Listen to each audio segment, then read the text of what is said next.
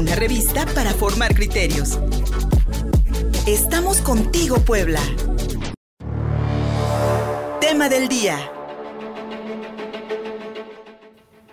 Seguimos contigo Puebla.mx, soy Luis Fernando Soto, gracias por seguir en sintonía con nosotros en nuestra señal de prueba en mi radio 93.5 FM, somos uno en la capital poblana y por supuesto en nuestras redes sociales. El portazo de, el portazo de este domingo de los damnificados en Huachinango, Puebla, a más de un mes del paso del huracán Grace por la zona norte de la entidad poblana. Este portazo, esta manifestación de ayer en el recinto ferial de Huachinango, pues significó más una afrenta personal para el presidente Andrés Manuel López Obrador que su interés por satisfacer las demandas de quienes perdieron especialmente sus techos por los fuertes vientos que azotaron aquella región entre el 21 y el 23 de agosto pasado. Nos enlazamos hasta la Sierra Nororiental con la periodista Carmen Guevara, ella es colaboradora de ContigoPuebla.mx y de la revista Usos de la Noticia, quien a principios del mes de septiembre presentó un extenso trabajo aquí en nuestro portal informativo sobre cuáles son las condiciones que aún prevalecen un mes después de el paso del huracán Grace allá en, el en, en, las sierras norte y nororiental, así como la negra, las sierras del estado de Puebla. Mi estimada Carmen Guevara, muchísimas gracias por conectarte con nosotros a través de esta videollamada. Gracias eh, por hacer este enlace. Sabemos que es difícil allá en la Sierra Norte mantener el Internet. Y la pregunta sería, Carmen, a, a un mes, después de un mes de pasado este meteoro, ¿se ha ayudado a las personas. Podemos hablar que en este momento ya hay familias que están recibiendo estos apoyos tan prometidos para reparar especialmente sus techos de lámina. Buenos días, Carmen. Luis, buenos días. Eh, un saludo a todo el auditorio de Contigo Puebla y un, eh, agradezco la invitación que me haces para participar en este espacio. Pues en efecto, hace eh, unos días pues tuvimos la presencia del huracán Grace en la Sierra Norte afectando todos los municipios que conforman a la Sierra Norte, la Sierra Nororiental y se habla de cuatro más de la Sierra Negra. Pues decir que hace dos o tres semanas aproximadamente eh, se inició la entrega de algunos apoyos de lámina, de algunas despensas, incluso de un apoyo de 35 mil pesos en apoyo eh, a las viviendas que resultaron afectadas.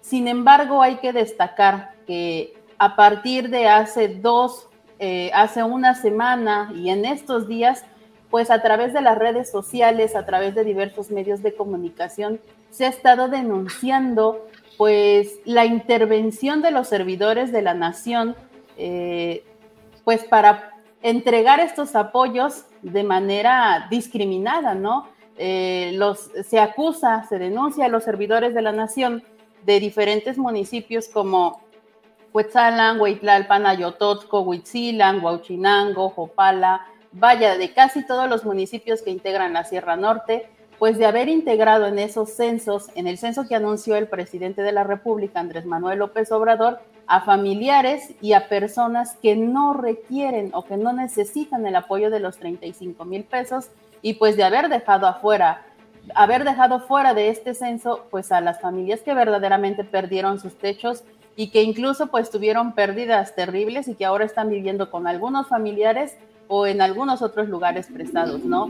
En el reportaje que yo escribí hace algunos días para la revista Buzos y también para eh, el espacio de Contigo Puebla, pues platicábamos la experiencia de un joven, ¿no? Que eh, a las 3 de la mañana tuvo que salir de su hogar porque el viento se llevó completamente eh, su techo y de la situación de muchos campesinos a quienes no se les había censado, a quienes no se les había hecho llegar ningún tipo de ayuda, vaya, ni siquiera una despensa y que hasta la fecha pues siguen sin recibir ninguna respuesta por parte del gobierno. Y son esos campesinos los que se manifestaron el día de ayer, ¿no? Que llevaban pruebas además, ayer que llegan al recinto donde se reunió el presidente Andrés Manuel López Obrador con algunos funcionarios del gobierno del estado de Puebla y con el gobernador poblano Miguel Barbosa Huerta. Y pues es esa gente inconforme, es esa gente que está sufriendo. Además de que no se les ha dado, no se les ha dado ningún tipo de apoyo, lo decía ayer la coordinadora este, nacional de protección civil, Laura Velázquez Alzúa, bueno, han ocurrido otro, ocho fenómenos más después del huracán Grace y pues la gente está eh, padeciendo, ¿no? Los estragos, pues de estos fenómenos con techos que se siguen goteando, con paredes, pues en las que entra el lodo, entre el agua, con sus, sus electrodomésticos que pues ya se les echaron a perder y pues la gente es quien está sufriendo, ¿no? Porque no recibe apoyo, porque no ha recibido respuesta de parte de ningún nivel de gobierno. Carmen, estos apoyos que nos cuentas que ya se han ido entregando desde despensas hasta los famosos 35 mil pesos eh, por vivienda que prometió el presidente desde la mañanera allá en la Ciudad de México, ¿se están entregando de manera directa, como dice el presidente? ¿Hay alguna participación de los ayuntamientos o son estos servidores de la nación, los delegados de bienestar tan famosos, quienes tienen sus propias listas y estos dicen, tú sí, tú no, tú sí, tú no, y es lo que informan al gobierno. Estos apoyos se entregan de manera directa, hay una autoridad competente en este sentido que verifique que realmente la persona que está recibiendo el dinero es un damnificado. Carmen. La entrega de los, sí, la entrega de los apoyos se, la está realizando los servidores de la nación, ¿no? O sea, llegan como este, cuando se entregan los apoyos de bienestar, llegan al, auditorio, al lugar donde, eh, del municipio que está destinado para la entrega de los apoyos y quienes están coordinando, quienes tienen las listas en mano, son los servidores de la nación, ¿no? Pero ese es el problema, que muchos de los pobladores han hecho denuncias, incluso hemos visto a través de las redes sociales y en los medios de comunicación, que se han manifestado en el municipio de Cuetzalan, en Teciutlán han ido a manifestarse en la delegación de bienestar porque no se consideró a toda la gente. El día de ayer, en la reunión que tuvo el presidente este, de la República con los funcionarios de, este, del Estado de Puebla, hablaban de que ya se han beneficiado en el Estado de Puebla a 17.916 familias eh, o viviendas, ¿no? Con este apoyo de, los 35 mil pesos y, hablan de millones en inversión. Nada más que la mayoría de estos beneficiados, pues es gente que no requiere, que incluso en este espacio se hizo la denuncia, ¿no? De viviendas de dos pisos, de colado, que no requieren este tipo de, de apoyo. Se habla de apoyo al campo también, que, fue uno de los anuncios que se hizo ayer y que cabe destacar, ¿no? los datos que se dieron ayer en la reunión con el presidente López Obrador son datos que ya se habían anunciado eh, a principios del mes de septiembre y que no han cambiado, siguen manejando la misma cantidad de 17 mil viviendas y ellos también dicen que registraron 27 mil, pero no dicen qué va a pasar con esas otras 10 mil que, a las que no se les ha entregado el, el apoyo, ¿no? La misma situación que se presentó ayer en, el municipio de Huachinango, pues es una falta de respuesta pues hacia esta gente que no está integrada a, los censos. No dio respuesta el presidente de la República a, a, la gente que se manifestó si los van a integrar, si se les va a tomar en cuenta. Solamente se les dijo que los iba a atender este personal que, que lo acompañaba y que se les iba a escuchar y se les iba a recibir sus solicitudes, pero no habló, no habló de las denuncias pues que se hicieron a la gente que él tiene y que pues está cometiendo o, está cayendo en lo que tanto han denunciado ellos, ¿no? En la corrupción, están cayendo en este pues discriminar a las personas que no son de su partido para dejarlas fuera de, de los programas sociales, ¿no? Como bien comentas, Carmen, y aquí en, contigopuebla.mx, en nuestras redes sociales, nos llegó una denuncia desde allá, desde Huitzilan de Cerdán, con la foto, con la imagen de la casa de los padres del coordinador de los servidores de la nación ahí en Huitzilan, que pues recibió 35 mil pesos y es una casa que a todas luces, evidentemente, no sufrió daños por el huracán. Es una casa de concreto y como habíamos dicho también eh, hace unos días en, nuestro artículo, allá en las sierras norte, nororiental y negra, hay una gran diferencia entre un techo de lámina y un techo de losa de concreto. Mi estimada Carmen, por último, tú prevés eh, en, tu conocimiento de la zona, en tu conocimiento de las necesidades de la población, tú prevés que haya una organización de damnificados que siga denunciando de alguna u otra forma esta disparidad y sobre todo el uso discrecional que se le ha dado a estos apoyos por parte de los servidores de la nación, que pues tal parecen gozarán de completa impunidad. ¿Tú prevés que haya más manifestaciones en este sentido?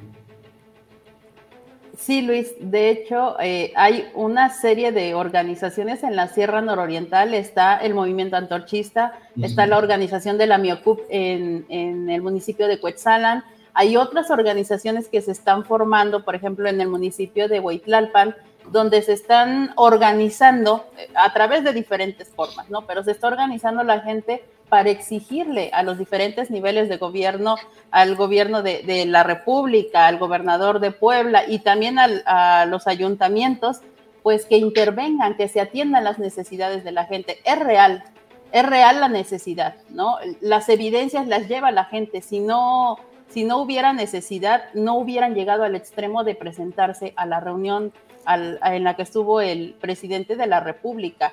Y pues llegaron a este extremo también porque los funcionarios no los atienden, ¿no? Entonces van a seguir insistiendo, la gente va a seguir insistiendo en que se le atienda porque no tienen otra forma de resolver la situación por la que están atravesando. La pandemia vino a complicar los ingresos de las familias poblanas, ¿no? Y sobre todo de las familias serranas donde sabemos que pues hay eh, altos niveles de marginación, que las viviendas eh, pues generalmente son de tabla, son eh, de lámina de cartón, de lámina de acero muy contadas, ¿no?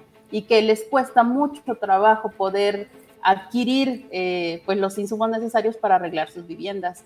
La gente no tiene ingresos ahorita, se acaban de ir sus cosechas, ¿no? Se habla de más de 40 mil hectáreas de, de cultivos que se perdieron y que pues ahí van el trabajo, el esfuerzo de un año de, los campesinos que no van a tener ingreso, que ahora tienen que buscar la forma de dónde trabajar, de cómo hacerle para llevar el pan de todos los días a sus casas y todavía encima pues las afectaciones que tienen en su vivienda. Sí hay un ambiente eh, desolador, un ambiente de inconformidad en la Sierra Norte, o, eh, pues entre la población, ¿no? Porque no se le está atendiendo como se debe, y pues pareciera que es, eh, es una situación más eh, mediática, ¿no? De anunciar que se están entregando láminas y apoyos de 35 mil pesos, pero este apoyo no está llegando a las familias que verdaderamente lo requieren, ¿no? Y por ello se están organizando en diferentes eh, este, organizaciones y pues hasta de manera personal, ¿no?